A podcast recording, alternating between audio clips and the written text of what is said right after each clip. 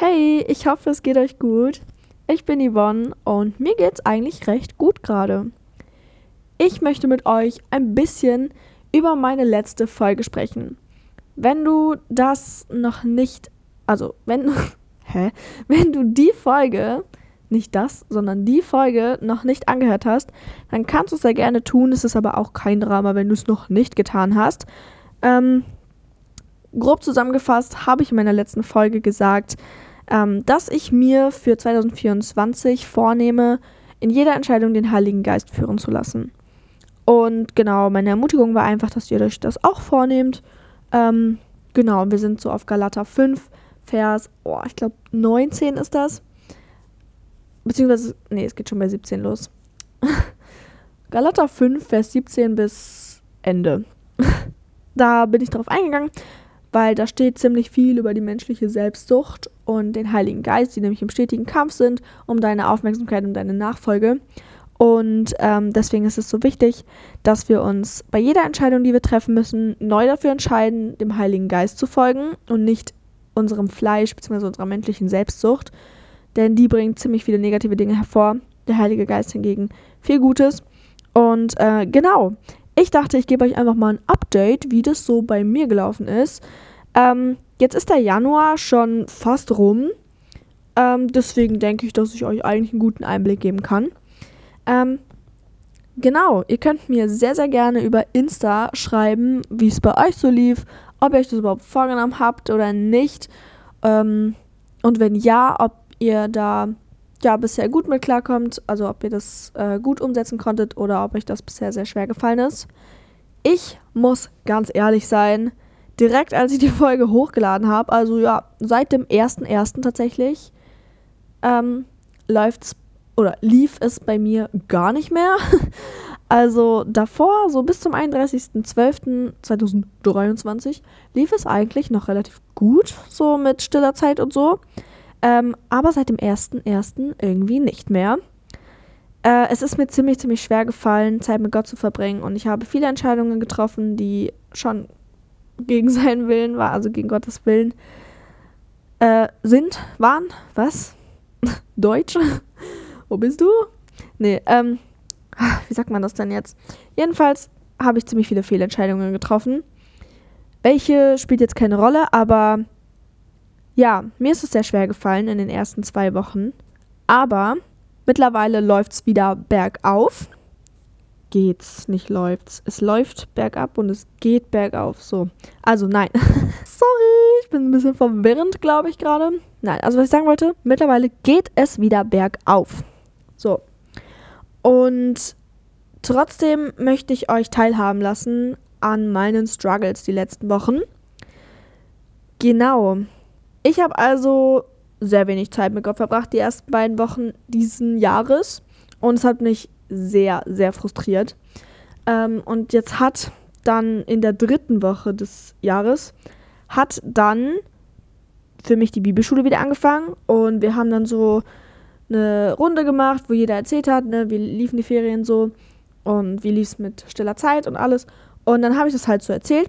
Und dann meinte eine Lehrerin von mir so, ähm, also weil ich auch erzählt habe, dass ich eben eine Podcast-Folge dazu gemacht habe und deswegen umso frustrierter war, dass es bei mir selbst dann nicht geklappt hat, so. Ähm, und dann meinte eine Lehrerin von mir, dass ich wahrscheinlich diese Herausforderung danach bekommen habe, weil ich ein lebendiges Beispiel für euch sein soll. Also, dass ich nicht einfach nur sage, ja, ist eine schöne Erkenntnis und so, sondern ähm, so ein bisschen kam mir, also mir kam so dieser Satz in den Kopf, can you practice what you preach? Also kannst du umsetzen, was du selber predigst, sozusagen. Ne? Also andere lehrst oder äh, anderen sagst oder what, whatever, ihr wisst, glaube ich, was ich meine. Ähm, genau, und deswegen vermute ich, dass ich selber durch diese Herausforderungen gehen sollte, weil in meiner letzten Folge habe ich das ja nicht an einem Beispiel oder in einer konkreten Situation aus meinem Leben erzählt, ähm, sondern einfach nur anhand der Bibelstelle. Also klar bin ich schon darauf eingegangen, dass ich das auch so habe, dass es mir auch natürlich schwerfällt, Entscheidungen mit dem Heiligen Geist zu treffen, aber ich bin nicht, nicht auf was Konkretes eingegangen oder auf äh, eine konkrete Umsetzung oder so. Und deswegen ähm, war die Vermutung meiner Lehrerin, dass ja, ich einfach ein lebendiges Beispiel sein sollte und ich deswegen in diese Herausforderung kam, um selber da ähm, ja nochmal einfach konkreter darauf eingehen zu können danach. Und das wollen wir jetzt tun. Ich hatte ziemlich selbstverurteilende Gedanken danach. Also in der Zeit, wo ich dann eben nicht geschafft habe, zu Gott zu gehen damit. Und dann hatte ich so einen Moment, ich bin Wäsche waschen gegangen, bin runter in den Waschkeller und auf dem Weg dahin habe ich halt angefangen zu beten und ich war so, boah Gott, es tut mir so unfassbar leid. Ähm, und ich habe einfach alles ehrlich ausgesprochen. Ich habe jede Entscheidung, die ich getroffen habe, die gegen seinen Willen war, ähm, aufgedeckt. Ich habe ähm, ja einfach echt alles ans Licht gebracht. Und ähm, ja, das war ziemlich befreiend. Und ihr müsst wissen, ich habe das getan, obwohl ich es in dem Moment nicht so ganz gefühlt habe. Also nicht das, was ich gesagt habe, habe ich nicht gefühlt.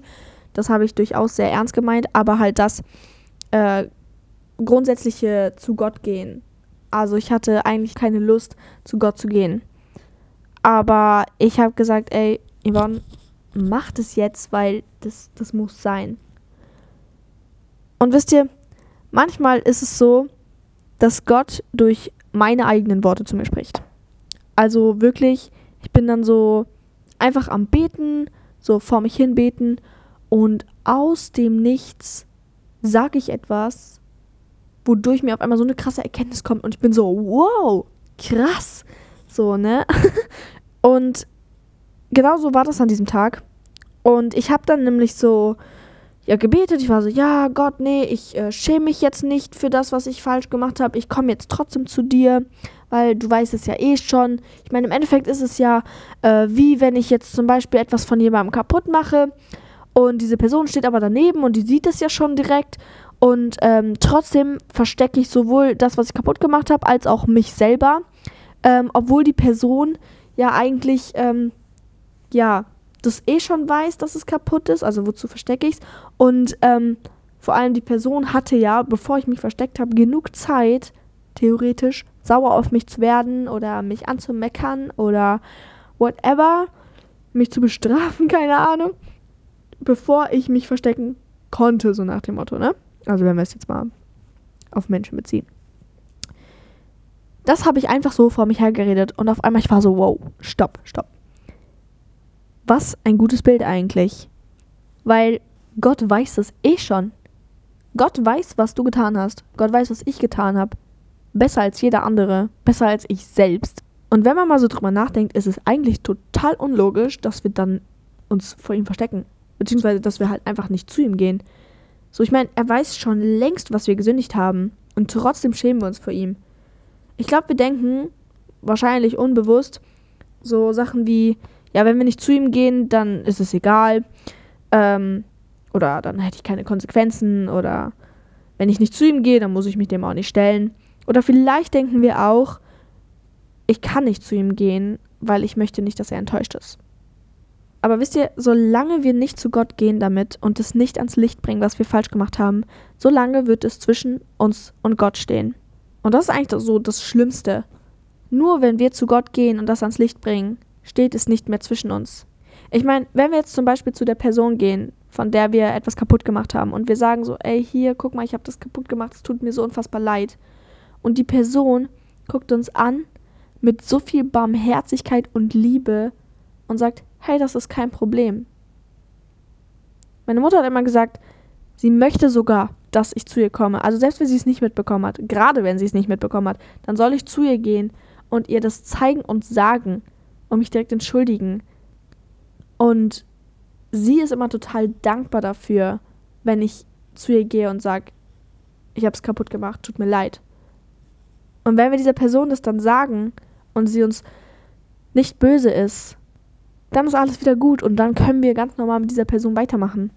Aber wenn wir nicht zu der Person gehen und uns nicht dafür entschuldigen, beziehungsweise es nicht ans Licht bringen, dann wird es immer zwischen uns stehen. Vielleicht nicht von einer anderen Person aus, aber von uns aus, weil wir uns immer schlecht fühlen, weil wir versuchen, Blickkontakt zu meiden, wir versuchen, den, überhaupt Kontakt mit der Person zu meiden.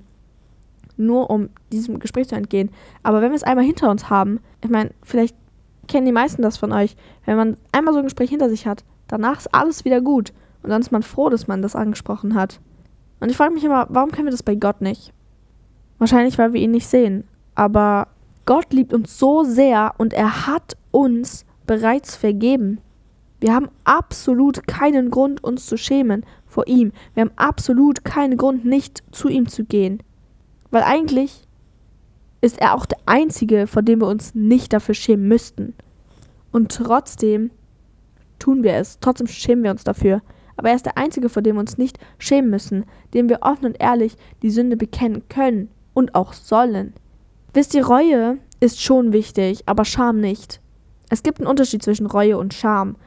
Reue ist, du weißt, es war falsch und du willst es nicht wiederholen. Wenn du dich für etwas schämst, dann versteckst du dich deshalb, du kannst damit nicht umgehen, du kannst es nicht aussprechen und es steht zwischen dir und, ja, in dem Fall Gott.